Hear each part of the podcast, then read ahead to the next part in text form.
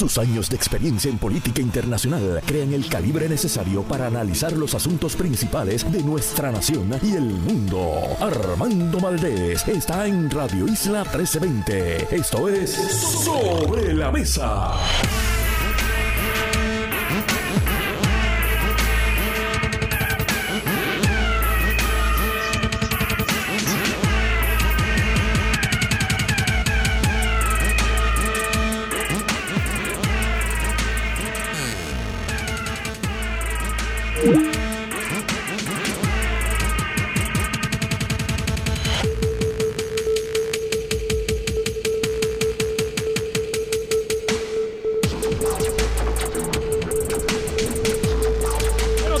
Rico, soy Armando Valdés. Usted escucha Sobre la Mesa por Radio Isla 1320.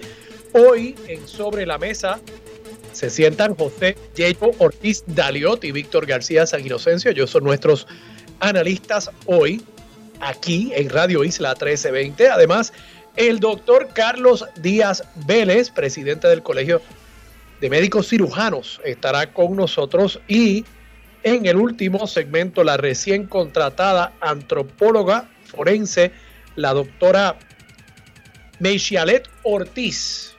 Salió un artículo muy interesante acerca de su contratación por el Instituto de Ciencias Forenses este fin de semana en el periódico El Nuevo Día. Estará con nosotros aquí para hablar sobre su gestión ante esa oficina. Todo eso y por supuesto, como todos los días de lunes a miércoles, se sienta a la mesa Marilú Guzmán, café en mano. Y junto a ella, ustedes y yo analizaremos todos los temas de hoy, 19 de diciembre del 2022. Gente, este sábado, este sábado es Nochebuena. Y entre la noche del sábado y la mañana del domingo, los niños tienen que acostarse temprano porque además de llegar el niñito Jesús, también llega Santa Claus. Hay que estar acostado hay que asegurarse de estar en la lista de los niños que se han portado bien con papá, con mamá, con sus comunidades, que han sido solidarios, que han sido cariñosos. Eso es este 24 de diciembre, así que listos con eso. Y también los adultos deberían portarse bien y ver si están en la lista de los que de los niños buenos. Todos deberíamos ser niños y niñas buenos y buenas durante todo el año y pensar como niños sentir como niños, tener esa ilusión.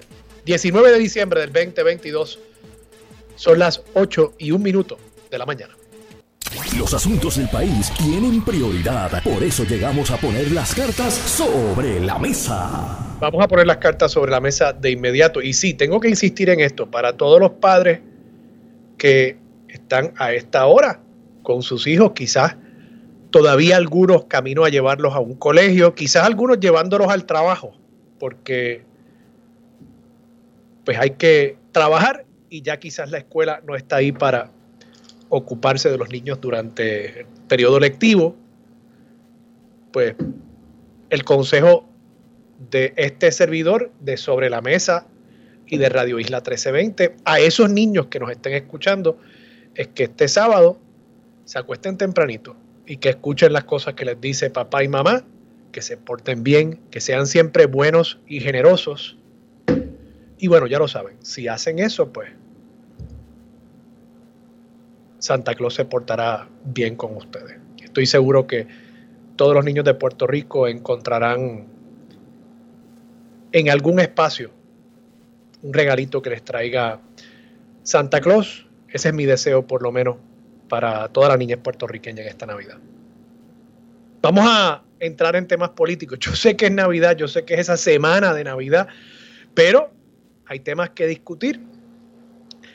Ustedes recordarán que la semana pasada, yo sé que ya parece como si hubiese sido hace un año, pero la semana pasada estábamos discutiendo en Puerto Rico el proyecto de la Cámara House Bill 8393. Este es el proyecto que finalmente se logró aprobar en la Cámara de Representantes Federal yo tengo que confesar que yo pensaba que ese proyecto difícilmente iba a aprobarse incluso en la Cámara por el poco tiempo que queda. Estamos a 19 de diciembre.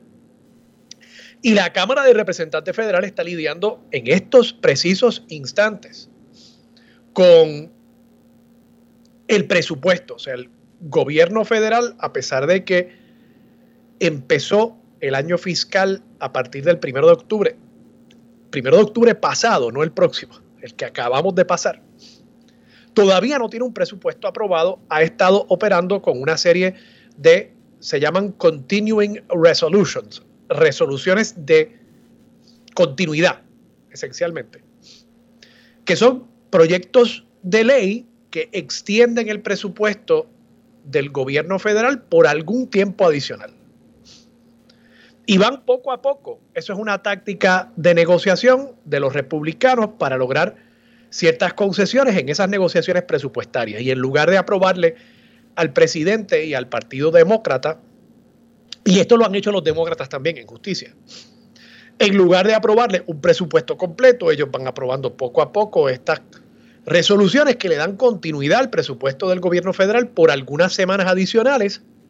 Y en ese tiempo que se compran, siguen negociando otras prioridades que tiene el Partido Republicano. Y así ha sido en este caso. Y esta semana se espera que la Cámara de Representantes apruebe un ómnibus presupuestario. Un ómnibus no es otra cosa que un paquete, una medida bien grande que incluye un montón de cosas de diversidad de agencias, presupuesto para el Departamento de Agricultura, como también presupuesto para el Departamento de la Defensa. Y están trabajando en eso en este momento Mitch McConnell, el líder republicano del Senado, ha dicho que él quisiera que todo esto se terminara para el jueves, este jueves, o sea, 22 de diciembre. No está claro si la Cámara de Representantes tendrá el tiempo para enviarle al Senado una medida. Y traigo el tema porque tengo que insistir que me sorprende que en medio de una discusión acerca del presupuesto de todo el gobierno federal, la Cámara de Representantes haya encontrado en su corazón un pequeño espacio para aprobar, dedicarle un día. La Casa Blanca también le dedicó hasta expresiones públicas del presidente a aprobar el proyecto de la Cámara 8393. Y yo creo que en ese sentido hay que reconocerle no sé si a Jennifer González, me parece que más que nada a Pedro Pierluisi, hay que reconocerle que el tipo movió sus fichas en Casablanca, que el tipo movió sus fichas en el Congreso. Steny Hoyer este fin de semana, y voy a estar hablando sobre eso, hizo unas expresiones ya como secuela de la aprobación del proyecto y dijo, bueno, yo soy amigo de Pedro Pierluisi, dijo él, Steny Hoyer, quien se retira ahora, pero que ha sido uno de los congresistas más poderosos de esta Cámara de Representantes, Steny Hoyer era líder de la mayoría. Nancy Pelosi es la speaker, claro, líder del partido, pero Steny Hoyer es el que le conseguía los votos a Nancy Pelosi. Y controlaba lo que bajaba, similar al presidente o la presidenta de la Comisión de Reglas y Calendario en el análogo aquí en Puerto Rico, en el Capitolio, pues Steny Hoyer decidía qué iba a bajar, cuándo iba a bajar, cómo se iban a dar las reglas de debate. En el caso de esta medida, se suspendieron las reglas de debate, por lo menos en cuanto a enmiendas, para que no se pudiesen presentar enmiendas al proyecto, porque ya esto, en teoría, se había negociado anteriormente. Así que el Congreso, aún en medio de esa discusión de implicaciones nacionales para Estados Unidos, el presupuesto, encontró espacio, encontró tiempo para aprobar esta medida. Una tangente. En esa discusión presupuestaria se está también considerando la asignación por espacio de cinco años de 3 mil billones de dólares anuales, 3 billones con B, para el programa de Medicaid en Puerto Rico. El programa de Medicaid esencialmente es lo que por los pasados años ha estado financiando casi a un 100% no el reembolso que se le pagan a los proveedores médicos, sino en cuanto al total del presupuesto de Puerto Rico asignado a ese programa, la tarjeta, el plan vital, casi el 100% del presupuesto de ese programa ha sido cubierto por fondos federales. Y estamos ante otro de estos barrancos fiscales donde si no se aprueba una extensión de ese dinero, y eso es lo que se está considerando en esta medida para aprobar un presupuesto para el gobierno federal, Puerto Rico se quedaría sin gran parte de ese dinero y tendría entonces el gobierno o que cortar los servicios médicos que se le ofrece a esa población médico indigente o aumentar la cantidad del presupuesto estatal para cubrir eso. Y eso, por supuesto, tiene unas implicaciones. En la medida en que hay que asignar dinero a ese programa, habría que cortarle dinero a otras prioridades. Y no estamos hablando de poco dinero, estamos hablando de muchos, cientos de millones de dólares en gastos que hoy se evita tener que pagarlos de las contribuciones que nosotros pagamos, de las contribuciones que entran al Fondo General. Así que eso se está considerando en el contexto del debate presupuestario a nivel nacional. Y en ese debate, la Cámara encontró el tiempo para hacer una pausa y decir, bueno, vamos a considerar este proyecto que reconocemos es un ejercicio en futilidad porque nunca había el ambiente en el Senado para aprobar la medida, pero ahora menos todavía porque no queda el tiempo. Y Mitch McConnell está loco por irse de vacaciones. Y los demás senadores, todos están locos por irse. Y no solamente irse de vacaciones, los legisladores tienen que ir a sus distritos a hacer campaña, aunque acaban de pasar un proceso eleccionario, pero el proceso de hacer campaña para esos cargos que la mayoría de ellos van a elección cada dos años es esencialmente un proceso permanente. Así que se aprueba esa medida la semana pasada y durante el fin de semana, José Delgado, corresponsal del periódico El Nuevo Día en Washington, publicó dos artículos en el periódico El Nuevo Día que recogen expresiones de varios líderes y me parece que es importante analizar lo que dijeron estos líderes. Primero, Steny Hoyer, que de nuevo se retira como líder de la mayoría, él permanece en la Cámara de Representantes, pero se está dando un proceso de cambio generacional con la entrada de Hakim Jeffries como el nuevo speaker demócrata en la Cámara de Representantes. Steny Hoyer se hace a un lado, pero en ese proceso, al aprobar este proyecto, le dice a José Delgado que si por él fuera y si él le fuera a dar un consejo a su amigo, lo dijo así, a su amigo Pedro Pierluisi, él dijo que él le recomendaría que convocase un plebiscito basado en el modelo del proyecto de la Cámara 8393. Eso es algo que yo vengo diciendo aquí hace tiempo. Claro, Steny Hoyer no tiene todo el detalle de las cosas que nosotros discutimos y sabemos aquí en Puerto Rico. Él dice, bueno, que se legisle un plebiscito criollo con estos mismos lineamientos. Lo que Steny Hoyer quizás no tiene claro, o quizás los cabilderos que le pidieron que hiciera estas expresiones no le aclararon, es que ya Pedro Pierluisi tiene una autorización legislativa que dejó sobre la mesa la legislatura pasada, la que presidían Tomás Rivera Chats y Johnny Méndez, conforme a la ley 165 del año 2020. Y esa ley, que la firmó también Wanda Vázquez, esa ley le permite, por orden ejecutiva, convocar un plebiscito. Y expresamente dice que podrá utilizar como modelo para la papeleta y para el proceso plebiscitario cualquier propuesta haya sido aprobada o no por una o dos cámaras legislativas federales. Y aquí tenemos una propuesta que ha sido aprobada por una de las dos cámaras, en este caso la Cámara de Representantes. Así que me queda claro, aun cuando Pedro Pierluisi la semana pasada dijo que él, a él no se le había ocurrido, no le ha pasado por la mente. Aun cuando él dijo eso, y dijo, bueno, no me ha pasado por la mente, pero si lo fuéramos a hacer, ya yo he pensado que el 2024 sería el año idóneo. Interesante, ¿verdad? No lo ha pensado, pero ya tiene fecha. Interesante. Pues otro elemento que me lleva a pensar que Pedro Pierluisi nos está metiendo una feca es que Steri Hoyer básicamente le ha pedido a través de José Delgado que en efecto convoque ese plebiscito, que haga un plebiscito criollo. Y eso va sentando las bases para esa convocatoria que eventualmente se va a dar. Esto es una especie de vacuna. ¿Sí? Una vacuna.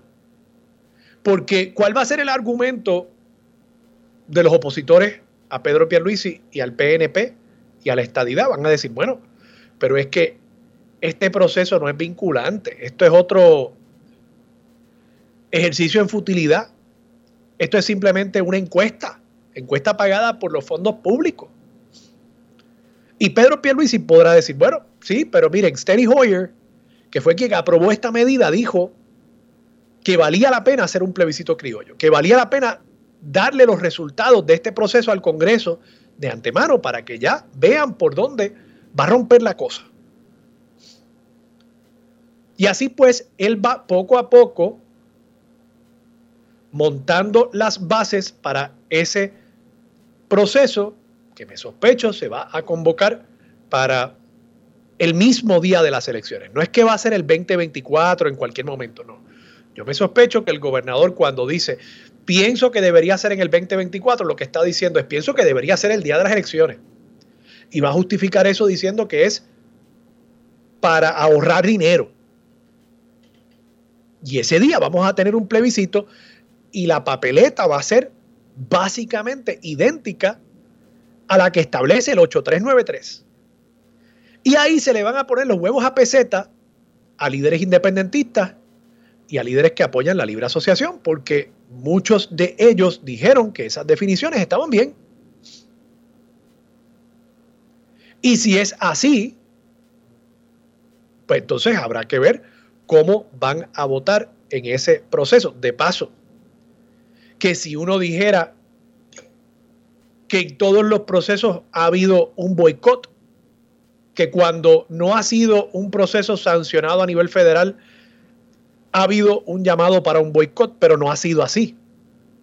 Que yo recuerde, y le voy a dejar esta pregunta sobre la mesa a Marilu Guzmán, que yo recuerde, el proceso más reciente, en nuestra historia reciente, donde hubo un boicot efectivamente, fue el plebiscito que se celebró en mayo del 2017.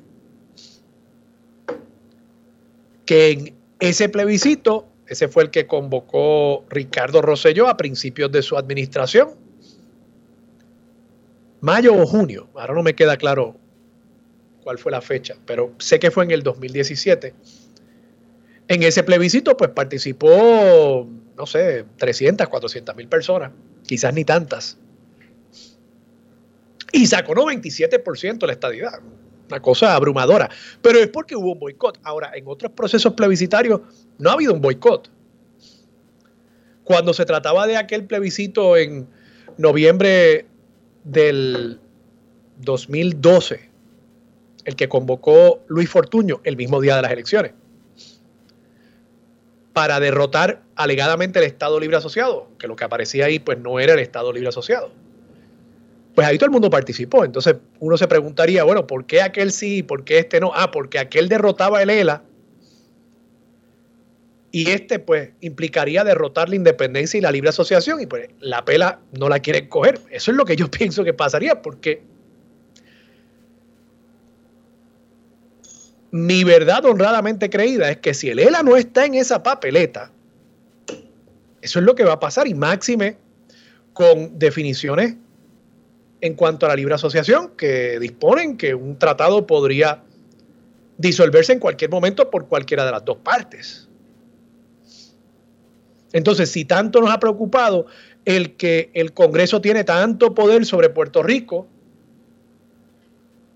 bajo el ELA imagínense ustedes cuánto poder tendría bajo la libre asociación en la medida en que pendería sobre nuestra nuca una espada de Damocles que en cualquier momento podría caer. Que es que nos suelten y se acaben los fondos federales, que todas las alternativas de estatus que yo he visto en alguna medida u otra están cimentadas sobre la continuidad de fondos federales hasta la independencia Así que, ¿qué poder adicional tendría Puerto Rico bajo una libre asociación que podría ser ese pacto cancelado en cualquier momento? Pienso que menos que la que tenemos hoy, pero bueno, ahí está. Entonces, si esas alternativas, con todo este proceso que Pedro Pierluisi poco a poco, ese rompecabezas que él va montando de cara a su reelección, porque no nos llevemos engaño, todo esto tiene que ver con la reelección de Pedro Pierluisi. Él va montando todas las piezas. Y veremos cómo reaccionarán los demás líderes de las distintas ideologías políticas en Puerto Rico a ese rompecabezas que él está montando. Que de paso, yo todavía quisiera ver cuál es la reacción del Partido Popular Democrático. Yo no la he visto. Yo no la he visto.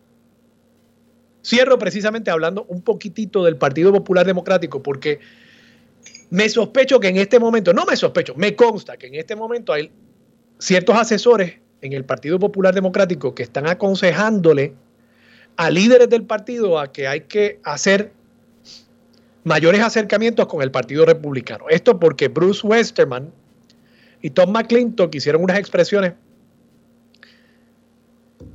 acerca de la inclusión, la necesidad de incluir la opción territorial en una papeleta plebiscitaria. Pero yo tendría cuidado con eso, este sería mi consejo, porque la razón por la cual están haciendo eso no es porque ellos crean en el Estado Libre Asociado. La razón por la cual lo están haciendo es porque el Partido Republicano se ha convertido, particularmente en tiempos recientes, en una institución racista, hay que decirlo, en una institución racista, en una institución que quiere rechazar a los migrantes latinos, que quiere eh, rechazar incluso a los puertorriqueños. Y en ese sentido, yo advertiría al Partido Popular Democrático que aliarse con ese conservadurismo, con esa marca de conservadurismo social, que eso le costó a Charlie Delgado las elecciones en el año 2020. Y yo aconsejaría a que tenga mucho cuidado con eso. Ah, que el Partido Popular Democrático siempre ha dicho, el ELA es necesario en la medida en que Puerto Rico tiene unos niveles de desarrollo distintos a los de los 50 estados, sí. Pero la manera en que lo está planteando un Tom McClintock que es, no, esta gente es muy pobre. Esta gente es muy distinta. Esta gente tiene mucha deuda. Él no lo está planteando como hay que tener unas condiciones distintas para Puerto Rico para que pueda desarrollarse. Él está diciendo, yo no quiero dejar que esos mugrosos entren a mi club. Eso es lo que él está diciendo. Y yo creo que el Partido Popular Democrático se haría mucho daño si decide aliarse con ese tipo de lenguaje, con ese tipo de narrativa y de retórica y sigue moviéndose hacia la derecha, que no es, no es, me parece a mí, el lugar donde naturalmente el Partido Popular Democrático ha podido crear coaliciones para ganar en el pasado. Vamos a la pausa.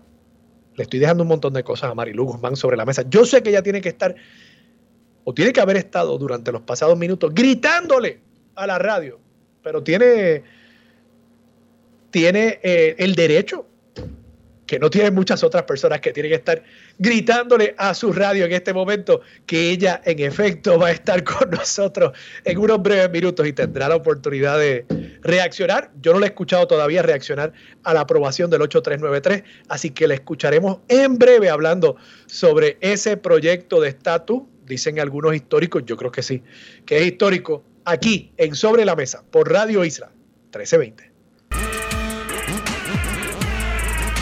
Regresamos. Hoy Armando Valdés, usted escucha sobre la mesa por Radio Isla 1320.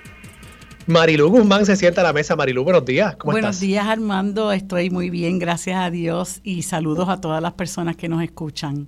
Tú sabes que yo estoy como un perro con dos colas porque me voy, me voy de vacaciones, me voy a tomar unas vacacioncitas, ya te lo había dicho. Sí. Se lo adelanto al público. Te voy a extrañar, te digo sinceramente. Y yo te voy a extrañar a ti y a todo el público de Radio Isla y a mis amigos de Radio Isla 1320.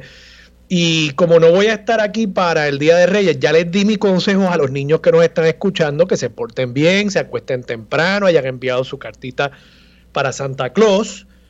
Pero además de eso, pues simplemente enviarle a todos los puertorriqueños, puertorriqueñas y demás eh, residentes de Puerto Rico y de fuera que nos escuchan una feliz Navidad y que la pasen en paz, en armonía y con mucho amor, rodeados de amor y expresarle, por supuesto, las gracias siempre a Radio Isla 1320, a mis compañeros talentos en la estación, a ti, eh, a todos los que colaboran con nosotros eh, durante la semana en este programa, a todo el equipo técnico, a mi productora Rosalind Domena y bueno, a todos los que nos hacen lucir aquí muy bien en este, en este gran proyecto que es Radio Isla 1320. Así es. Pues lo mismo te deseo, ¿verdad? Que pases una feliz Navidad junto a tu familia sé que tienes dos hermosas niñas y, una esposa este, a la que sé que quieres mucho. Eh, y, desearte, bueno, mucha salud, mucha paz, muchas bendiciones. Para mí también ha sido muy grato poder compartir contigo estos meses y las conversaciones interesantes que tenemos. Bueno, y esperemos que, podamos continuar, ¿verdad? Aprovechando este espacio para... Sí, sí, sí. Sí, para, para, pues mira, para, para ayudar a la gente a entender algunas cosas y nosotros también aprender en el camino, yo creo que las, las personas que tenemos el privilegio de estar detrás de un micrófono deberíamos ser conscientes de la gran responsabilidad que tenemos. Este, y, y, hay momentos en que los medios de comunicación masiva, a mi juicio, están atravesando por una gran crisis, porque muchos de ellos se han dedicado al embrutecimiento eh, y, nosotros hacemos lo posible, ¿verdad?, por, por, por, aprender y, e instruir. Eh, no quiero que eso suene como, como petulante, ¿verdad? Pero mientras nosotros hablamos y, tratamos de discutir temas, también aprendemos en el camino, ¿verdad? Porque nosotros tenemos que instruirnos para poderle hablar responsablemente a la gente. Así que espero que lo podamos seguir haciendo, que tengamos salud, que tengas mucha salud, este, y que te disfrutes esta Navidad junto a tu familia, que es bien bonito. Tú tienes dos niñas pequeñas que con ellas los disfrutas, yo lo disfruto con mis nietos, que es algo que es maravilloso también, ¿verdad? No, yo digo que no hay nada como la abuelitud. Cuando tú seas abuelo vas a saber lo que te estoy diciendo. vamos a ver si llego. Yo empecé un poquito tarde a, ser padre, así que vamos a ver si llego a eso. Sí, vas a llegar. bueno, Marilu, entremos en materia. Tú no has discutido en el programa porque entiendo que la aprobación del proyecto fue después de miércoles. Creo que fue el, Creo que sí. el mismo miércoles, no, el jueves. Mira, no recuerdo, pero yo no lo di, no, no creo haberlo discutido. ¿Qué te pareció a ti la aprobación del 8393? Bueno, mira, se, se vaticinaba que se iba a aprobar, ¿verdad? Em, yo creo que es importante que se vayan delineando las posiciones. Yo creo que aquí hay gente eh, en este, ¿verdad? En este esfuerzo que genuinamente cree en un proceso de descolonización. Hay otra gente que indudablemente es oportunista. Eh, hay otra gente que me, me, apena mucho que celebre el callejón sin salida en el que ha caído este proceso, ¿verdad? Y yo creo que todo eso se debe analizar en su justa perspectiva. Hay unas, unas declaraciones eh, eh, importantes a mi juicio que hace la Casa Blanca, que de hecho este, hace eh, declaraciones oportunistas en muchas ocasiones, pero no obstante en este momento donde se endosó ese proyecto, yo creo que hay que hay que mirar las cosas como son, ¿verdad? Yo creo que eh, con todo el respeto a, a, los que en alguna medida entienden como tú. Oye, Marilu, y perdona que te interrumpa, además de las expresiones de Casablanca, yo creo que las de Nancy Pelosi. Sí, sí, sí. O sea, Nancy Pelosi dijo, eh, y, y, cito, durante más de un siglo Puerto Rico ha sido gobernado bajo un sistema político impuesto por fuerzas externas, en lugar de uno establecido por su propio pueblo. O sea, eh, lo traigo porque creo que es importante también analizar en todo esto el colapso absoluto del Partido Popular Democrático en su presencia en Washington Así Y, el colapso de todo el ideario eh, de, del Estado Libre Asociado que, que, que, sostenía la idea del Estado Libre Asociado en Washington. Y yo creo que esa, eso que tú acabas de decir debería ser eh, el fundamento para futuras discusiones en el Estado, en el Partido Popular Democrático, porque yo desde afuera, ¿verdad? Eh, pienso que esa es una de las razones por las cuales el Partido Popular Democrático ha sufrido una gran erosión de su base y es precisamente el colapso de su ideario, el que la gente mucha gente entiende que no tienen brújula ideológica. Yo recuerdo que en varias ocasiones hemos discutido ambos que en Puerto Rico se pueden hacer muchas cosas, muchas cosas para elevar la calidad de vida, para nosotros desarrollar económicamente el país, para hacer buenas algunas oportunidades que nos permitan a nosotros eh, adelantar unas agendas que son importantes sin tener que tocar el, asunto del estatus, pero eso ni siquiera se hace. Y yo creo que el Partido Popular es muy responsable de eso porque, por ejemplo, eh, te, lo he discutido antes contigo, la lucha esta que muchas personas dan aquí en Puerto Rico y fuera del país para que no se nos exima de las leyes de cabotaje, empezando por el Instituto Keito, eh, eh, grandes sectores de la política y de la ciudadanía en estados como, como, como Hawái, como Alaska. Eh, ahora mismo el economista Somers que, que, publicó, se publicaron unas expresiones de la semana pasada sobre la imposición de las leyes de cabotaje. Siempre he dicho que eso es un tema que, que del que el Partido Popular se podría apropiar para impulsar el llamado desarrollo de la pero ni siquiera eso, Armando, ni siquiera eso, ¿verdad? Y entonces eh, la gente reciente que lo que tú ves es una lucha por, eh, espérate, eh, ahora yo quiero presidir la Cámara, no, la voy a presidir yo. No, vamos a escoger en, en mayo y no en julio. No, vamos a escoger un presidente en vez de un consejo ejecutivo. O sea, la gente sabe que ese tipo de cosas es insustancial y que realmente no tiene, eh, eh, no tiene no hace mella en, en, nuestra vida como pueblo, ¿no? Este, y cosas que ocurren que, que, que, son necesarias, luchas diarias que se dan en el país, este, que, que, que son eh, para la defensa de nuestro propio pueblo, por ejemplo. Eh, hay, que, hay que meterle garras a la ley 22 este, eh, hay unos problemas serios de desplazamiento y esas son cosas que están afectando a grandes sectores, comunidades pobres, particularmente de nuestro país. Y el Partido Popular Democrático no se hace eco de ese tipo de luchas, ¿verdad? Este, y, creo que pierden unas grandes oportunidades que el país los está mirando, que están subestimando a su base y se está dando como consecuencia de eso una gran erosión y ya la pasada, en las pasadas elecciones eh, a mí, me, a mí me, me sorprende decir, no tuvieron la capacidad de ganarle al partido más corrupto que ha habido en este país, al partido más corrupto. Imagínate, el Luis Fortuño, que ha sido uno de los gobernantes más nefastos y corruptos de este país, solamente pierde por 11 mil votos con Alejandro García Padilla, que era una figura fresca, que era una figura que venía de ser senador, de ser eh, secretario del DACO y la gente simpatizaba muchísimo con él y solamente ganó por 11 mil votos. O sea, yo creo y que... que tú me dices de esta elección pasada contra un Pedro Pierluisi que fue un golpista. Así es. O sea, sacamos a Ricardo Rosselló, gobernante de ese partido también.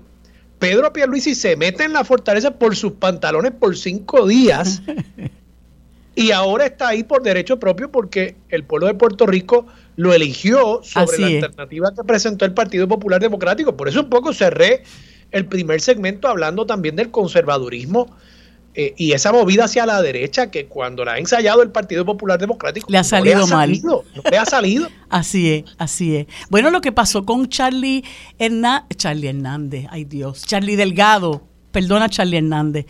Eh, con Charlie Delgado cuando se, se, unió a los sectores fundamentalistas más retardatarios, en la, eh, empezando por visitar la, iglesia de Wanda Rolón y el, y el patinaje que dio, yo vi tus expresiones en Twitter, el patinaje que dio, el patinazo que dio con la perspectiva de género. o sea, este, o tú estás con, con Dios o estás con el diablo. Yo creo que no hay nada mejor que estar con tu conciencia, estar, estar tranquilo con tu conciencia, las cosas como son y para adelante. Y la gente te respeta por eso, Armando. En el momento que la gente se da cuenta que tú estás en el sector oportunista, que estás dando para adelante y para atrás, dependiendo de cómo sople el viento, la gente te deja de, te, te, deja de respetar. Y eso fue lo que le pasó a Charlie, a Charlie Delgado. Estoy de acuerdo. No, incluso la gente puede aceptar diferir de ti. si están claros en dónde tú estás parado. Así es. Pero, pero eso de que tú estés acá un día, allá el otro, y, es básicamente por oportunismo político y no por convicciones, eso es lo que defrauda a la gente. Así mismo. Bueno, Marilu, vamos a la pausa, regresamos con más de Sobre la Mesa por Radio Isla 1320. Bueno amigos, seguimos en este segmento. Eh, eh, Armando tuvo que eh, partir porque tiene una actividad en la escuela de, su hija y eso pues obviamente tiene prioridad para los que tenemos, ¿verdad? Los chiquitos, sabemos que tenemos que apoyarlos en eso. estaba hablando con Armando sobre la aprobación del, del proyecto 8393. Eh, pienso discutir un poquito más extensamente esto con los compañeros Yello Ortiz Daliot y eh, Víctor García San Inocencio. Eh, no obstante, en el día de ayer, pues se dio una situación que muchos de nosotros ya advertíamos, ¿no? Y es que el, el gobernador vetó el proyecto de la Cámara 474 sobre legitimación activa eh, muchos lo habíamos advertido. Yo estuve conversando la pasada semana con el amigo eh, Pedro Sade. Eh, e incluso hubo un gran movimiento de parte de la ciudadanía y de personas conocedoras de eh, lo que la importancia que tiene proteger nuestro ambiente y todo esto me parece a mí también quisiera discutirlo un poco más en profundidad con los compañeros Ortiz Daliot y, Víctor García San Inocencio. Eh, todo esto se desvirtuó con el discurso este del balance eh, que también trajo a colación Pedro Pierluisi en su en, en, lo que ya presagiaba que iba a ser este veto de parte de su administración. Eh, como yo discutí la semana pasada con el amigo Armando Valdés, pues este proyecto lo que pretendía, eh, que dicho sea de paso, eh, fue un, un, gran triunfo en la Asamblea Legislativa, ¿verdad? Que pudiera obtener los votos suficientes para llegar hasta el escritorio del gobernador. Sin embargo, bueno, pues ahí se frenó precisamente porque eh, tenemos que tener muy claro cuáles son los intereses a los cuales responde Pedro Pierluisi. Pedro Pierluisi en los dos años que lleva, eh, si lo analizamos con mucha objetividad, pues se ha dedicado realmente a defender los grandes intereses, a sus amigos desarrollistas, eh, cuando pasan eh, desastres ambientales como el de Bahía de Jobos, como el que está ocurriendo en la Cueva de las Golondrinas, como en lo que ocurrió en Sol y Playa, como la eh, propuesta de construcción en unos humedales en Luquillo, como en la apropiación de playa, en algunos de los en alguno de cuyos proyectos está involucrado uno de sus aportadores, que es Federico Estuve, pues ya ustedes saben que él hace mutis ante este tipo de cosas. En ocasiones eh, exhibe una justificación muy tibia, ¿verdad? Porque no hay duda de que hay unas violaciones crasas a reglamentos y leyes ambientales, a pesar de que se llena la boca diciendo de que esto es un país de ley y orden. Eh, pues es el pueblo ante la inacción y la indolencia del gobierno de Pierluisi, que como ustedes saben también mantuvo por mucho tiempo durante toda su eh, hasta que hasta que prácticamente tuvo que renunciar porque no le quedaba de otra, mantuvo a Rafael Machargo al frente del Departamento de Recursos Naturales, que ha sido el principal obstaculizador de que se haga en este país justicia ambiental eh, y que a pesar muy particularmente recuerdo en el, en el, en el caso de, Sol y Playa, a pesar de que así se lo habían recomendado funcionarios de su propio departamento. Él actuaba por la libre, contrario al propio consejo de sus funcionarios que decían, mire, aquí el deslinde es ilegal, esta ocupación es ilegal, esta construcción está en la zona marítimo terrestre, etcétera. Afortunadamente, eh, el tribunal le dio la razón a la ciudadanía y eso eh, a nosotros nos, nos, llena de mucho orgullo eh, que haya jueces que son capaces de no dejarse llevar por ninguna presión eh, política, porque como todos sabemos, ¿verdad? Los nombramientos judiciales pues, pues son del gobernador, son, vienen con aval del Senado y de la Cámara, y muchas veces los jueces sienten una presión de que no puedan ser renominados, de que no puedan ser ascendidos, y realmente para nosotros, como le decía ahorita Armando, eh, lejos de mirar a, esos criterios, ¿verdad? El, respeto se gana cuando usted responde a su conciencia y en ese en esa ocasión el Tribunal de Aguadilla no no se me pasa ahora mismo el nombre del juez que resolvió el caso, pues resolvió a favor de la comunidad de que realmente ese, ese deslinde era ilegal, pero no hay duda de que este veto del del P de la C 474, que muchos ya advertíamos que iba a ocurrir, pues responde precisamente a que Pierluisi eh, a su vez gobierna para esos grandes intereses, para los constructores, para los desarrollistas,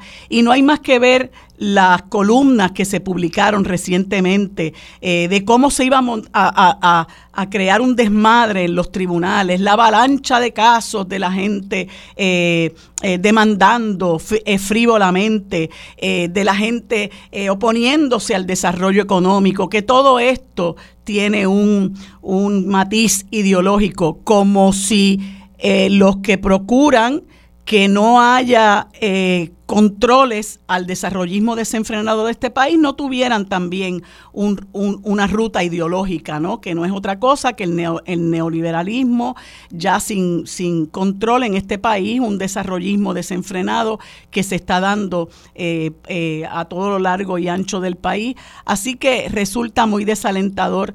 ayer en un... En un en otro espacio en el que yo estaba hablando, me preguntaba el periodista eh, Felipe Gómez Martínez si yo entiendo que esto eh, y otras cosas más, ¿no? Eh, podía tener algún saldo económico, político para Pierluisi.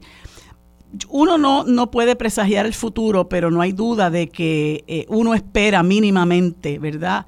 En, un pueblo que, todavía tiene una capacidad para indignarse, que mínimamente esto sí tenga eh, un efecto político en Pedro Pierluisi, porque todos analizando sus ejecutorias en estos eh, casi 24 meses que lleva al frente del país, nos tenemos que dar cuenta que el país está sumido en una crisis muy grande, eh, los sistemas de salud, pues pues responden a las aseguradoras y los proveedores y los pacientes son víctimas precisamente de ese eh, eh, eh, andamiaje que creó Pedro Rosselló en la década del 30 eh, les ha permitido enriquecerse mientras se recortan los, los servicios y eh, se le paga una miseria a los proveedores por parte de las aseguradoras.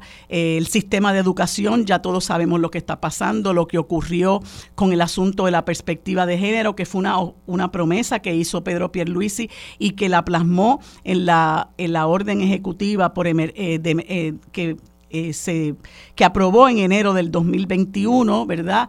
Eh, por la situación terrible de violencia de género que estamos eh, viviendo y que finalmente después que se nombró al, al, grupo, al comité PARE, pues todo se hizo sal y agua, ese comité dejó de funcionar en agosto y el secretario de Educación muy tranquilamente dio al traste con esa promesa que había hecho Pierre Luis y de que se iba a implantar el currículo de perspectiva de género y entonces ahora empezaron a hablar de, de valores, de equidad y todas las personas que legítimamente trabajaron para adelantar estos propósitos, pues vieron eh, eh, sus esfuerzos hacerse sal y agua. El problema de la criminalidad es una cosa terrible en nuestro país. Todos los días asesinan gente, incluso a plena luz del día algo que no se veía eh, años atrás, ¿verdad? Para aquellos que hemos vivido bastante, eh, tenemos que decir que la ola criminal es algo alarmante, espeluznante. Sin embargo, Pierluisi dice con la mayor tranquilidad que el plan está funcionando. Muchos de nosotros no sabemos ni cuál es ese plan, ¿verdad? Este, el abuso también que se ve eh, de parte de la policía hacia muchísimos, hacia muchísimos ciudadanos, sobre todo de comunidades eh, y sectores eh, vulnerables. Y sobre todas las cosas, no que sea más importante que lo, acabo, que lo que acabo de mencionar, pero el sector ambientalista ha sido demonizado por estas personas y estos sectores que quieren lucrarse desarrollando el país sin tomar en consideración, ¿verdad?, la importancia de que, de que se protejan nuestros recursos naturales. Eh, vamos a pausar en este momento, continuamos en unos minutos con el resto del programa en Sobre la Mesa. Bueno amigos, como les dije hace unos minutos, en el próximo segmento conversamos con el licenciado José Ortiz Daliot y el licenciado Víctor García San Inocencio. Luego, en el segundo segmento, conversamos con el doctor Carlos Díaz, presidente del Colegio de Médicos y cirujanos de Puerto Rico y en el último segmento con la doctora Michelet Ortiz, antropóloga forense. Eso es lo próximo en Sobre la Mesa. Los asuntos de toda una nación están sobre la mesa. Seguimos con el análisis y discusión en Radio Isla 1320. Armando Valdés, esto es Sobre la Mesa.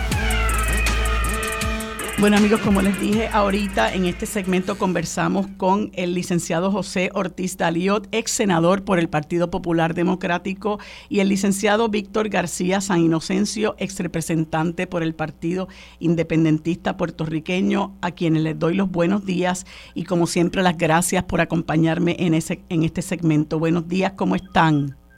Buenos días, María. Estamos bien. Buenos días a, y, saludos a, toda la familia Radio Escucha de tu programa. Gracias. Bueno, pues eh, quería conversar con ustedes porque obviamente no tuve la oportunidad de hacerlo la semana pasada porque no se había dado eh, el, evento, pero eh, en la Cámara de Representantes de los Estados Unidos se aprobó este proyecto 83993 eh, que bueno, luego de su aprobación ha habido un sinnúmero de, expresiones, de opiniones eh, sobre el mismo. Este, hay en el día de ayer unas, un reportaje o un, parte de prensa de, del periodista José Delgado, destacado en la ciudad de, en, la ciudad de Washington, eh, donde entrevista a este señor Bruce Westerman, que sustituirá ahora a Raúl Grijalba en el Comité de Energía y Recursos Naturales de la Cámara de Representantes que está a cargo de los asuntos de Puerto Rico. Y no sé cómo lo ven ustedes, pero esas expresiones de este señor eh, realmente son muy decepcionantes. Eh, para mí, eh, colocan al país en, en, lo que parece ser un callejón sin salida. Eh, y, quisiera escuchar lo que ustedes eh, opinan al respecto, ¿verdad? En términos de cuál es el panorama que tenemos frente a nosotros. Vamos a empezar por Víctor. Bueno, en primer lugar, eh, yo creo que pasó todo lo que sabíamos que habría de pasar. Si el proyecto se aprobaba en la Cámara, se iba a morir, no le iba a dar tiempo a que siquiera eh, le pongan un sellito en el Senado de que él es recibido. Y por lo tanto va a cambiar el Congreso y muere, muere difunto. Es un proyecto natimuerto. Eh, lo celebraron con bombos y platillos aquí, bendito, porque de otra manera eh, eh, sería el, no el raspa con laude, sería el colguete supremo de la comisionada residente. Pero fíjate cuál es, cómo, cómo es la vida. Como está muerto y difunto, eh, como no nació, hay que empezar de nuevo. Y en el Senado no puede empezar de nuevo, pero parece que se va a quedar sin comisión en la Cámara, porque el que va a presidir la comisión eh, no los quiere ver ni en pintura, aunque es un hermano fraterno republicano de la comisionada residente, que en este momento parece que va a confrontar no solamente eh, la, la antipatía hacia la estabilidad de un partido republicano que la tiene en el programa desde hace más de medio siglo, pero que, que no cree en ella, Y me imagino que Jennifer González, pues, al igual que se le dio media vuelta a Trump después que lo apoyó tanto, hará lo mismo con este señor West Westerman, que, que va a presidir el Comité de Recursos Naturales. No tiene comisión, de manera que el proyecto está más enterrado que nunca ahora en segunda ronda. Digo, no en segunda ronda, en, en nuevo, en nuevo estreno. Eh, se dice que es una virtud que el proyecto pues eh, incluya la libre asociación. Bueno, pues vaya para el registro que en un congreso determinado eso ocurrió, pero lo más lo más dramático es cómo le han pasado la planadora una vez más al pueblo de Puerto Rico. Y eso les pasa por jugar al Pinocho. Sí, sí, al sector estadista jugar al Pinocho. Haberse ido a Washington a, la, a toda esa francachela, incluyendo la de los delegados, con fondos públicos que siguen pagos por un cuatrienio, eh, una que está eh, desafiliada de, la, de Washington, parece que le tiene alergia, y la otra que no rinde cuenta, eh, y así sucesivamente, y por haberse ido a mentir a Washington, a hacer la falsa representación de que la mayoría de este país quiere la estabilidad, cuando en eventos donde no participa la mitad de la gente sacan la mitad de la mitad, es decir, una cuarta parte. Todo eso le ha, le ha rebotado en la cara además del imposible, del imposible de la estabilidad. Eh, ¿qué, te parece, eh, eh, Yello? Yo quería particularmente comentarte algo. Em, este señor Westerman, ¿verdad? Que es el que va a dirigir ahora este comité de recursos naturales, eh, ha hecho muy claro que él interesa que cualquier consulta tenga entre las opciones el territorio. Yo imagino que esto pues tiene a los populares eh, del corazón del rollo eh, brincando de la alegría. Pero a mí, por otro lado, me parece, este, y esto lo tengo que decir, lo digo con respeto, pero lo digo también con mucha tristeza, me parece patético, ¿verdad? Porque eh, nosotros estamos tratando de resolver un problema. Yo no veo cómo, cómo no pueden comprender esto.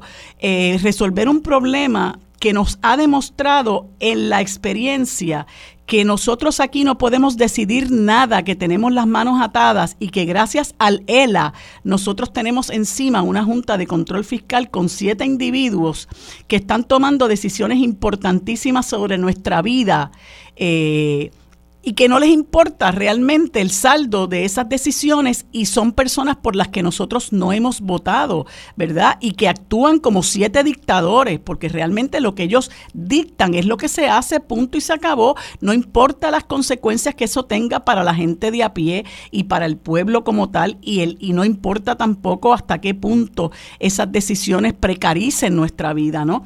Y entonces yo veo con, con, con, con estupor que que al interior del Partido Popular esté la gente celebrando que esto murió, ¿verdad? Este, y que, y que eh, eh, insistiendo en que cualquier consulta o cualquier esfuerzo de este tipo tiene que incluir todas las opciones, incluyendo el derecho a ser esclavo el Partido Popular hace tiempo perdió el norte de, de, que lo que representa para Puerto Rico, obviamente no, no estar sujeto a un estatus colonial y, y uno no podría, me, me, parece como tú dijiste, patético que estén celebrando las expresiones del señor Westerman, porque sería una sociedad eh, con un racista como el señor Westerman y como la mayoría de los republicanos, eh, y eso sería totalmente inaceptable para el pueblo popular, ¿no? incluyéndome a mí. Pero quería comentarte sobre el proyecto, porque independientemente de que, como dice Víctor, el proyecto es un atimuerto y muere eh, tan pronto cierre la sesión congresional, eh, pero sí tiene para mí un significado histórico, ¿no? Eh, y es el hecho que hizo dos cosas fundamentales. Una, eliminó o reconoció, reconoció la, la, el carácter colonial de, Estados Unidos, como una potencia colonial reconoció que era una situación colonial y esta es la primera vez que ellos lo aceptan, ¿no? Eh, eh, dos, eliminó la situación colonial como opción futura de política, que es el ELA. Y eso yo creo que es fundamental porque el proyecto ahora esto sirve de zapata para cualquier discusión futura sobre la descolonización de Puerto Rico. Aunque, así que aunque el proyecto muera, y de hecho dejó un sinnúmero de cosas fuera, eh, que yo creo que había que incluir, pero eh, tiene un significado eh, importante para el futuro político de Puerto Rico. Lo, otro que tengo que decir, para rebatir hasta cierto grado unas expresiones que hizo tu colega de, de, trabajo, Armando Valdés, Armando, al igual que la señora Mayra Montero en el periódico, en una columna que publicó el domingo, pues tratan de resaltar lo negativo de los pactos de libre asociación. Y en realidad no, no es negativo. Sí es verdad que ambas partes tienen el derecho a rescindir el pacto de libre asociación cuando así lo decidan, pero no es como les dé la gana. Existe un procedimiento que se, que se pacta en el pacto fundamental y te tienen que seguir ese procedimiento incluyendo un plebiscito para de ratificación del pueblo de Puerto Rico. Así que eh, sí se puede uno rescindir el pacto de liberación, pero no es como, le dé la gana a cualquiera de las dos partes. Hay que seguir un procedimiento y el pueblo tendrá la última palabra. Así que lo, yo el llamado que le hago a, los analistas y a los comentaristas sobre eh, la libre asociación, sobre esa, sobre esa opción política, es que sean sinceros y eduquen al pueblo sobre la realidad del pacto de libre asociación y no sobre las cosas posibles negativas que podrían ellos eh, dialogar sobre el pacto. Yo, yo creo, este, Yello, antes de, de hacerle una, un comentario a, a, a Víctor, eh, que sí hace falta mucho, mucha educación sobre eso y que independientemente de que haya gente que no cree en la libre asociación, unos porque son estadistas, otros porque somos independentistas, aunque yo eh, eh, pertenezco a una organización que, que, aboga también por las dos opciones de soberanía, eh, hay mucho de lo que tenemos que estudiar, ¿verdad? Y me parece que tenemos que orientarnos, ¿verdad? Educarnos. Se ha escrito mucho sobre, lo, sobre la libre asociación y hay experiencias particulares de los Estados Unidos, ¿verdad? Y sobre todas las cosas entender que un pacto es un pacto, ¿verdad? Que tú lo que acuerdas, lo acuerdas entre las dos partes, pero lo más importante es que se acuerda desde la soberanía, ¿no? Desde la libre voluntad que tienen ambos, ambos, ambos, este, ambas naciones. Entonces quería preguntarle, comentarle a Víctor, ¿verdad? Porque mucho se ha teorizado de por qué razón este proyecto, pues no, eh, no, no obtuvo este el, el apoyo que se creía, ¿verdad? Y he escuchado incluso este, defensores de la estadidad diciendo que es porque estaba la libre asociación, otros que dicen que no, porque no estaba el territorio. Y recuerdo una, una columna muy interesante este, que yo les recomiendo a las personas que nos escuchan que la busquen. Eh, en, en Digital, si, si tienen acceso a eso, es una columna que escribió hace varios meses el profesor Carlos Gorrín Peralta. Eh, y él explicaba las razones por las cuales eh, él entendía eh, que la opción de la estadidad en el proyecto y particularmente el, efecto vinculante que recogía este, este proyecto era una píldora venenosa. Y ya vemos cómo ahora, cuando hay control de la Cámara de parte de los republicanos, que son los que como quien dice, le huyen a la estadidad como el diablo a la cruz, ya vemos cómo eso va aflorando. Y en esa misma eh, parte de prensa que les comento, esa publicación del periodista José Delgado, pues no solamente surge la expresión de Westernman, sino también la de este señor Tom McClintock, que habla de manera eh, muy, muy este, fuerte sobre esta opción en términos de cómo van, vamos a aceptar al, al, al, Estado más pobre y más endeudado, cómo beneficia eso eh, a los Estados Unidos y llega al punto de decir que es el Estado con menos educación el más pobre y el menos empleado de la nación, que dicho sea de paso, populares cojan oreja, que eso es lo que Lela nos ha dejado también. Víctor, ¿qué te parece? Pero hay, tres cosas. Primero, algo que señaló eh, José Ollello, el licenciado Pizalio, que yo creo que es importante, en eh, los pactos, aunque yo no crea en la libre asociación, porque creo que no existe la media soberanía, aunque puedo entender conceptualmente cómo alguien puede sentirse más cómodo en esa condición, con, con, con la soga larga al cuello, que con la soga corta apretándole el nudo el cuello. Eh, pero aunque yo no crea en ella, es cierto, en esos pactos se pacta la manera en que se sale del pacto. El problema es que generalmente la manera en que se pacta es que se dice que si no se puede ocurrir varias, pero hay variantes. Eh, una de ellas es que pasado cierto tiempo se acabó el juego. Así que tampoco es una garantía de, de libre asociación permanente. El juego se le puede acabar y como en Puerto Rico se ha sembrado tanto miedo con la independencia y de eso eso lo ha ordeñado espectacularmente por décadas el Partido Popular y el PNP aprendió muy bien a hacerlo. Pues eso es como que como como que que, que una mesa muy coja que se puede virar en cualquier momento en la en la psiqui de mucha gente. Bien, ese, eso como un punto importante. Sí, se pacta la manera de salir, pero a veces la manera de salir es muerte súbita. Bien, lo segundo, eh, que yo creo que es importante también. Eh, me parece que el artículo de, de, Carlos Gorrín, del profesor Carlos Gorrín, al que alude, era muy, es muy, muy importante, porque el, el problema es que el PNP se, se toma se toma el veneno y después se canta y se llora.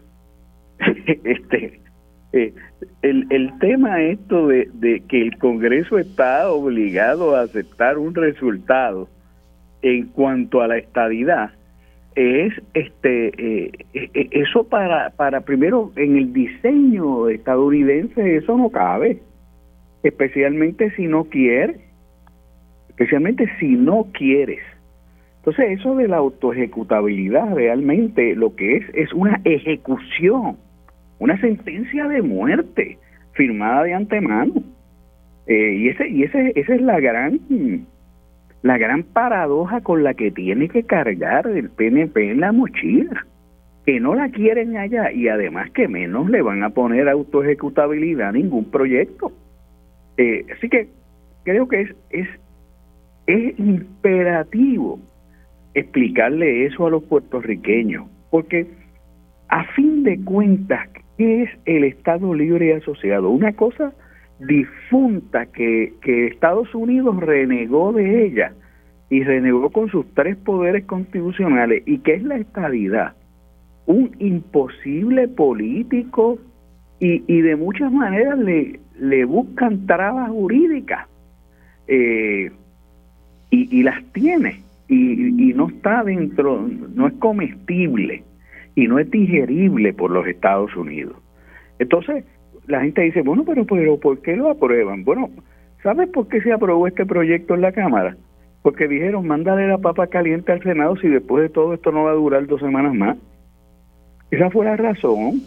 Y, el y, pienso yo que el liderato del PNP y el liderato del Partido Popular que se aferran a Lela y a, a Lela muerto y a la fantasía de la lo que tienen, lo que utilizan es esos, ese horizonte imposible como, como un pretexto, como un escudo para arrimarse al presupuesto y a la repartición de, de intereses y de fondos y de y, y, a la influencia de esos intereses por los siglos de los siglos y se turna en eso. Y, y para eso es que para eso es que de, el, de no debería haber debate de estatus. Si uno lo mira bien si uno lo mira no debería haber debate de estatus eh, porque no se deben admitir las fantasías. Yo una vez le dije a mi querido amigo por este ramo, en uno de estos debates, que, eh, que Oreste, pues, yo decía, mira, los estadistas y particularmente el PNP tienen esta extraña teoría de que le escriben una carta a Paris Hilton eh, y que Paris Hilton, porque lee esa carta, se enamora de, de, quien se le escribe, yo, yo soy Lizado Oreste, y decidía venir a Puerto Rico y, a, y darle el Cadillac borracha por las calles de Puerto Rico y casarse con él. Esa es la estabilidad. Eso no existe. No existe Paris Hilton, no existe el Cadillac, no existe ese, esa vinculación con la carta de amor que le envíe el estadista. Así que eso, eso es una es una aberración, porque además es antinatural. Te vas a tragar a otro país, pero no no geográficamente, no es por la ocupación, eso se lo tragaron en el 1898. Te lo vas a tragar y lo vas a meter dentro de tu cuerpo político. Mira, en el Congreso Demócrata, cuando Alexandro Ocasio Cortés eh, terminó diciendo soy boricua, para que tú lo sepas, le causó un sobresalto a un montón de gente allí por decir una frase en español. Y una pidió traducción, una congresista. Ah, eh, ¿De qué estamos hablando? Pues, pues por favor, eh, no, no es más, yo creo que hay que sacar la estadidad de la discusión también, al igual que el Estado Ligado Ciudad, y ponernos a hablar en serio. Sí, porque yo, yo, fíjate, yo, eh, yo reconozco que que aquí hay un gran sector de personas que abogan por la estadidad, pero yo creo que genuinamente piensan que nosotros vamos a elevar la calidad de vida y se han tragado el cuento de la igual, de la supuesta igualdad que ni siquiera existe al interior de los Estados Unidos. Eh, pero, pero creo que tiene que haber un proceso donde tengamos la oportunidad de poder hablar sobre esas definiciones, ¿verdad? Yo creo que el sector estadista, aunque entendamos que es un imposible, es un sector que está ahí, es un sector numeroso de nuestro pueblo. Yo creo que es un sector que... Hombre, hombre Mario, que no se me malentienda. Lo que yo creo es que, eh, mira, es como si yo inventase un partido político y un movimiento para que para anexarnos la, la luna.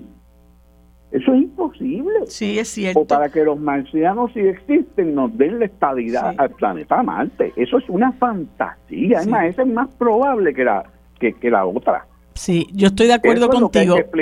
Pero lamentablemente tú sabes que se han dado unos proyectos aquí, este, unos esfuerzos que le han hecho creer a mucha gente que realmente la estadidad es lo que, y yo lo oigo así, de, de, decirlo por, por personas estadistas que van a los medios eh, de comunicación, el, el, pueblo ha optado por la estadidad y eso no se, no se desmonta, no se analiza, ¿verdad? ¿Qué es lo que ha pasado en todas esas consultas y muchísimo menos qué es lo que pasa con un país ocupado militarmente hace 124 años. Porque, porque ese es un discurso y un montaje de chupa presupuesto. Claro, claro. Ocupar presupuesto. Déjame, déjame que, que ya yo me reaccione en el último minuto que me queda, ¿verdad? Antes de, de pausar. Yo, yo creo que independientemente de todo lo que ha sucedido, el proyecto, la aprobación del proyecto por la Cámara de Representantes tiene un valor histórico y tiene un precedente, hace un toma un precedente que tendrá que seguirse en el futuro para abrir la discusión del estatus, ¿no? Eh, así que yo creo que sí, que tiene un valor eh, y, yo, y no creo, y no creo que ni Grijalva, ni Nidia, ni Alexandria Ocasio Cortés, ni la misma Jennifer González tenían otra intención que no fuera eh, de una manera u otra proyectarle al pueblo de Puerto Rico y al pueblo norteamericano que la situación que prevalece en Puerto Rico es una colonial y hay que terminarla. Y yo creo que en ese sentido la señal que envió el proyecto 8393 tiene un una gran importancia. Bueno, gracias a ambos por este espacio. Como no hablo con ustedes hasta la semana que viene, les deseo una feliz Nochebuena, una feliz Navidad, eh, que tengan mucha salud para seguir en la lucha, ¿verdad? Y que nos puedan seguir nutriendo con sus comentarios tan interesantes. Así que desde aquí les envío mis mejores deseos, pásenla bien y seguimos conversando el próximo lunes. Bueno amigos, en este segmento eh, tenemos el gusto de conversar con el doctor Carlos Díaz Vélez, presidente del Colegio de Médicos y Cirujanos de Puerto Rico, a quien, le, a quien le doy los buenos días y las gracias por acompañarnos en este segmento. Buenos días, doctor Díaz, ¿cómo está? Buenos días y saludos a todo Puerto Rico y a tu radio audiencia por el excelente programa. Muchísimas gracias por acompañarnos, doctor. Varias cosas que me interesaba conversar con usted. Una de ellas es que la semana pasada le entrevistaron con motivo del pleito que está enfrentando el colegio por la descolegiación. Eh, usted indica en, ese, en esa entrevista, ¿verdad?, que el colegio está muy unido. Me parece que la defensa que usted ha hecho de la clase médica en el sentido de enfrentarse muy valientemente a las aseguradoras, eh, pues ha recogido lo que es el sentir de, de esa clase médica. Sin embargo, bueno, son eh, es un sector, las aseguradoras es un sector muy poderoso que como usted sabe, pues ha impedido que ellos aportan a las campañas y ha impedido eh, que, que, tengan éxito eh, esfuerzos por, por aprobar proyectos de ley que un poco le pongan garra a este sistema de salud. Y a veces ese tipo de cosas, ese tipo de denuncias, ¿verdad? Cuando usted trata de, de crear una inestabilidad en lo que, en lo que es un mercado ya para ellos, ¿verdad? Establecido, pues eso tiene unos efectos en la en, en, en, el, en el gremio como tal. Este, nos pasó a nosotros los abogados y nos gustaría que nos deje saber cómo, cómo evalúa usted este, este, esta potencial descolegiación. Bueno, lo importante es que entendamos que el, la descolegiación, pues, es que no se haga compulsorio eh, el que se asocie uno, ¿verdad? Por las cuestiones de la, de la Constitución de los Estados Unidos eh, obviamente, en Puerto Rico los colegios tienen una función muy importante, especialmente los colegios que dan servicio al país, como el del colegio de, dentistas, como el colegio de salud, como el colegio de abogados, el de los CPA, un servicio que sustituye muchas funciones o ayuda al gobierno en sus funciones, que cuando esas funciones que estos colegios hagan se traspasen o se desaparezcan porque no haya una colegiación compulsoria, pues entonces obviamente el gobierno no tiene los recursos para, para llevar a cabo estas funciones o estos servicios. Correcto. uno de los más importantes pues el Colegio de Médicos Cirujanos que se creó y que sirve y ha servido hasta ahora en un complemento del Departamento de Salud y de la Junta de Licenciamiento de los Médicos, obviamente haciendo unas funciones de forma complementaria. Ah, cuando hablamos de, sí, eh, eh, el colegio tiene en este momento muchos enemigos porque el colegio se, se dejó de ser un un colegio político, un colegio que lo usó, lo usaron por varios años como instrumento político para llenar los bolsillos también de ciertos intereses de ciertos políticos, tan pronto yo llegué eso se acabó.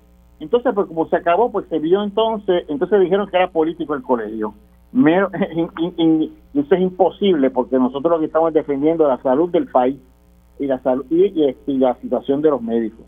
La crisis de los médicos amerita que haya y, del país amerita que haya un, colegio fuerte, un colegio con sus recursos, porque como tú has dicho, estamos tratando con las aseguradoras que son unos son unos monstruos económicamente y que tienen controlado todo el sistema de salud desde 1993 cuando vino la reforma de salud, pues esto se ha ido ha ido progresando porque el gobierno no le ha metido mano a controlar y establecer los requerimientos que esas aseguradoras tienen que tener.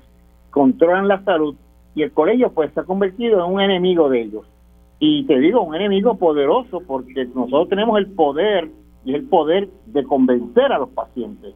Y son los pacientes los que deciden qué aseguradora cogen.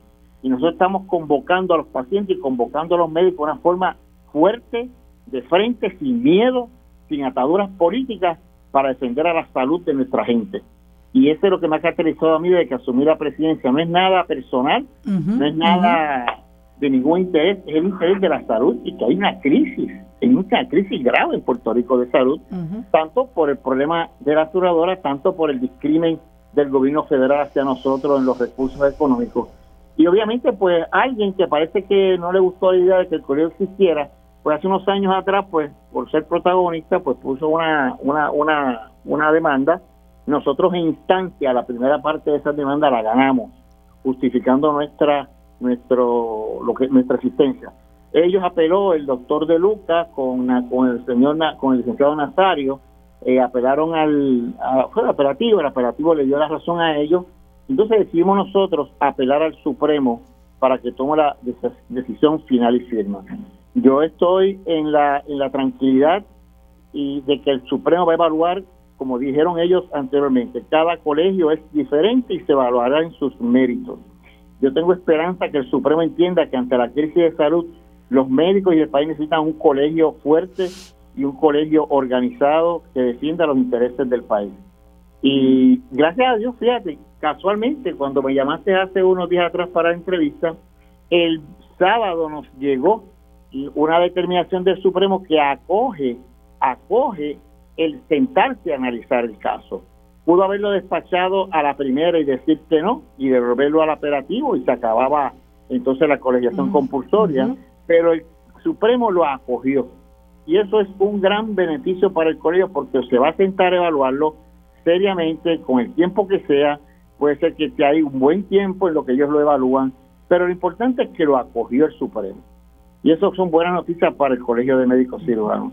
Eh, y estamos contentos por ese lado. Sí, y creo que, que, que, si son buenas noticias para usted, pues también lo son para otra, otra serie de, de, colegios que están enfrentando la misma amenaza. Entiendo que uno de ellos es el Colegio de Trabajadores Sociales, otro de, de ellos es el Colegio de Contadores Públicos Autorizados.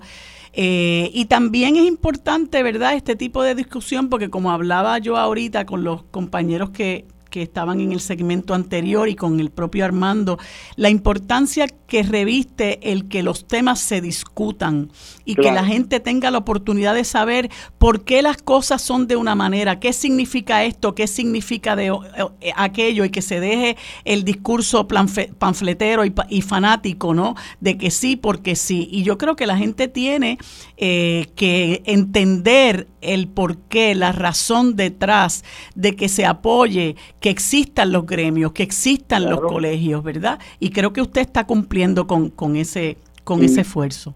Y bueno, te digo, esto es una cuestión, tengo que decirte, lastimosa que sea política.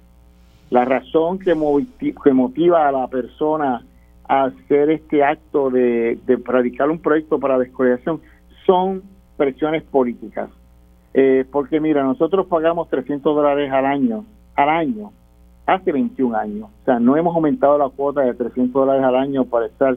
Y son los beneficios que reciben los médicos tan extraordinarios como una educación, educación continua de 60 créditos en tres años a un precio, por ese mismo precio, que en la, en la calle en privado es triple o cuatro veces más caro. Tenemos seguro, seguro de vida, seguro de incapacidad tenemos beneficios para el colegiado, la convención grande de todos los años, que este año ha sido exitosísima por primera vez en la historia, traímos la tecnología y se acabaron las filas para nuestros compañeros, han disfrutado una convención 2.200 médicos los tres días, cada día 2.200 médicos, y, y, y, una forma extraordinaria, hemos hecho cambios al colegio, hemos, hemos traído muchas cosas buenas, yo no entiendo cómo un colega de nosotros, se convierte en enemigo del colegio tratando de ser protagonista o porque se siente grande, ay, logré que descolegiaran el colegio. Yo no sé, esos intereses son tan egoístas y tampoco son, son tan místicos, tan miserables, antes de pensar que quiera descolegiar para hacer un acto de protagonismo, cuando realmente en Puerto Rico no se puede comparar con los Estados Unidos. Aquí la gente piensa que, mire, con que tengamos una constitución en los Estados Unidos, Puerto Rico no es Estados Unidos y aquí los colegios tienen una, una función extraordinaria que allá a los americanos sí les importa un pito eso, pero en Puerto Rico son importantes los colegios, son importantes para el gobierno, son importantes para la gente.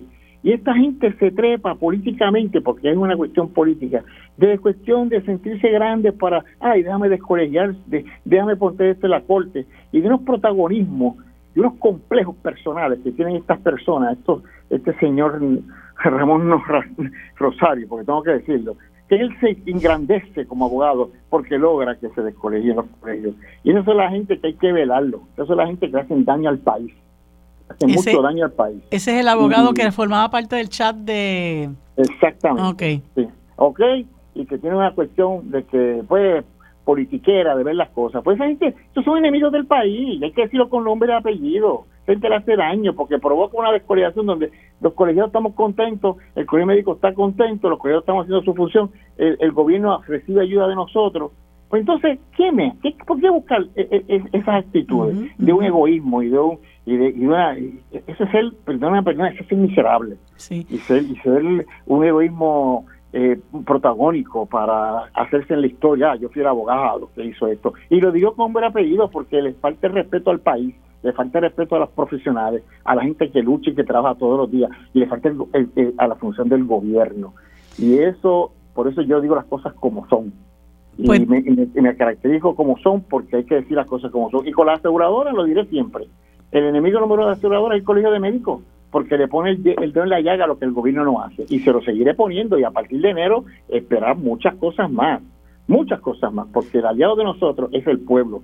El pueblo está con el colegio de médicos, el colegio de médicos está con el pueblo y ahí es donde le duele a las aseguradoras. Pues doctor, le, le, agradezco mucho eh, su participación, que haya sacado tiempo para hablarnos de esto. Tenemos que seguir conversando sobre el tema porque obviamente el asunto del sistema de salud es importantísimo y yo creo que eh, usted ha sido muy vocal en la defensa de los proveedores y sobre todo de los pacientes eh, y, hay que seguir dando la lucha, ¿verdad? Porque no, no hay de otra.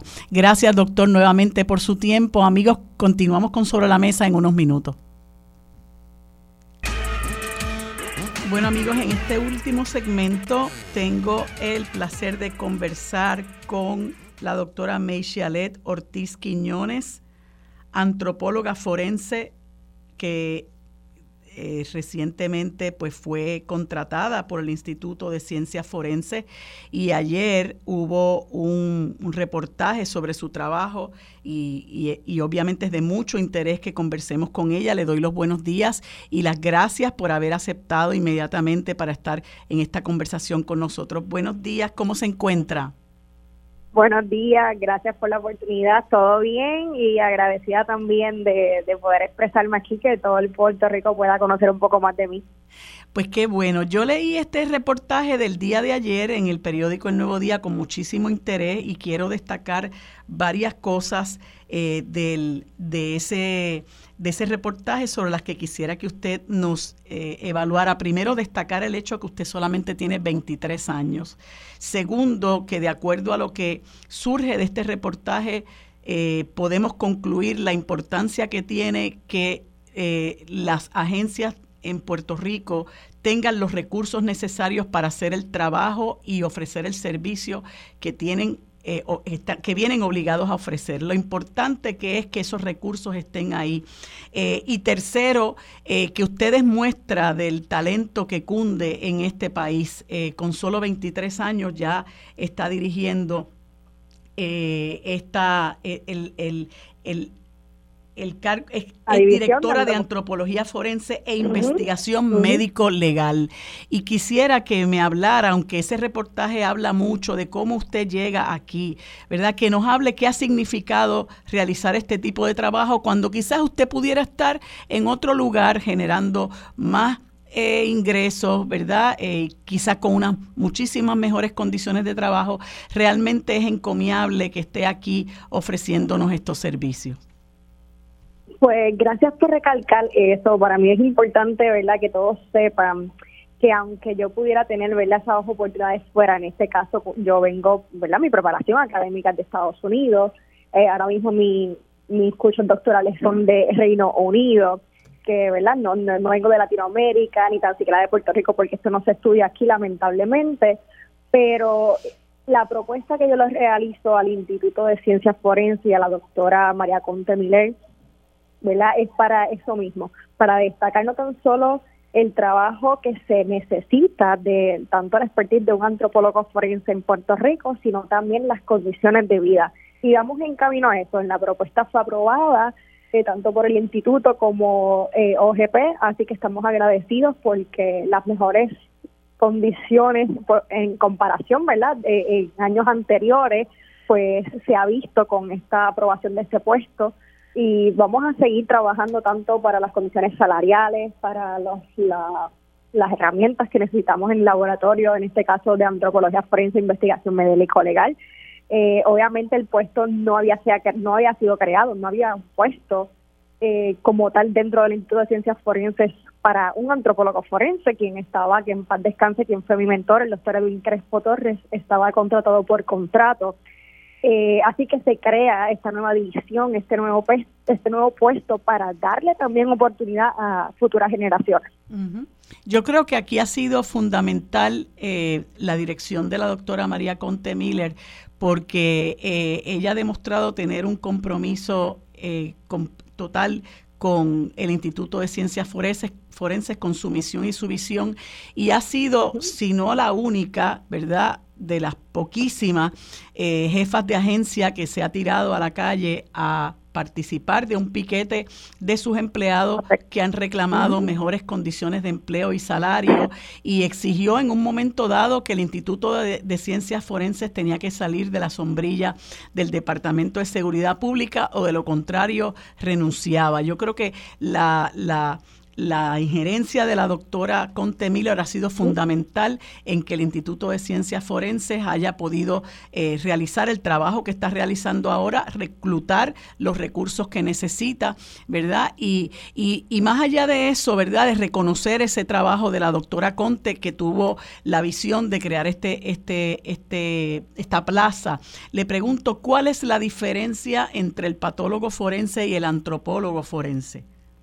Bueno, un patólogo forense realiza autopsia, ¿verdad? Cuando un cuerpo tiene ya mayormente tejido blando. Un antropólogo forense es su especialidad, eh, ya con restos humanos, identificar ese perfil biológico o quién era ese individuo mediante las osamentas cuando ya, ¿verdad? Lleva mucho tiempo quizás en un proceso de descomposición avanzado donde no se pueda identificar a esa persona ya sea por huellas dactilares, rangos faciales, inclusive por ADN, pues ahí entonces eh, entran lo que son las técnicas antropológicas. ¿Y, ¿Y qué lleva a una persona tan joven a decidir que quiere trabajar con osamenta, verdad? Y ser antropóloga forense. Pues es una larga historia, en resumen, cuando, ¿verdad? Cuando yo tengo 13 años, que estoy cursando mi séptimo grado, que ahí es cuando me hacen mi prueba de IQ y me brincan a escuela superior, a décimo grado, pues ya yo estaba buscando qué estudiar, las ciencias naturales y, y, las leyes estaban por mi familia, pero yo no quería ser doctora en medicina, tampoco quería ser abogada, sino más bien una combinación de estas ciencias eh, naturales y sociales y ahí es que me topo con la antropología forense y en este caso voy a mencionar lo que es la serie Bones. Quizás para algunos antropólogos forenses eh, esto no, no es bueno tratar de traer a colación esta, este tipo de series porque es ficción, pero eh, para mí me llamó la atención, me sirvió de inspiración porque en aquel momento no sabía nada de lo que es la antropología forense, inclusive hay gente en Puerto Rico que desconocen de esta especialidad. Y en aquel momento, ¿verdad? Eh, consigo el contacto del doctor Edwin Crespo Torre, que en paz descanse, el único en Puerto Rico y el Caribe, y es el que me da su mentoría, y así es que entonces yo sigo sus pasos para eh, terminar mis estudios aquí en la UPR Río Piedras, mi bachillerato, y luego entonces eh, trasladarme a los Estados Unidos. Y veo de su entrevista bueno, que hay la posibilidad, ¿verdad?, de, integrar a otra joven que se llama Gabriela Río Santiago como auxiliar en sala de autopsia. Y, veo también que gracias a, la, al esfuerzo de la doctora Conte Miller, otros funcionarios también, otras personas se han ido eh, adiestrando en las diferentes facetas que se necesita para trabajar, llevar a cabo el, las funciones que necesita realizar el Instituto de Ciencias Forenses. ¿Cómo ha sido la experiencia hasta ahora eh, como en, en, la, en, la, en la división de antropología em, forense e investigación médico-legal? Pues eh, mencionando a Gabriela, Gabriela ha sido un gran recurso. Ella trabajó aquí como auxiliar eh, en sala de autopsia, como ya mencionó.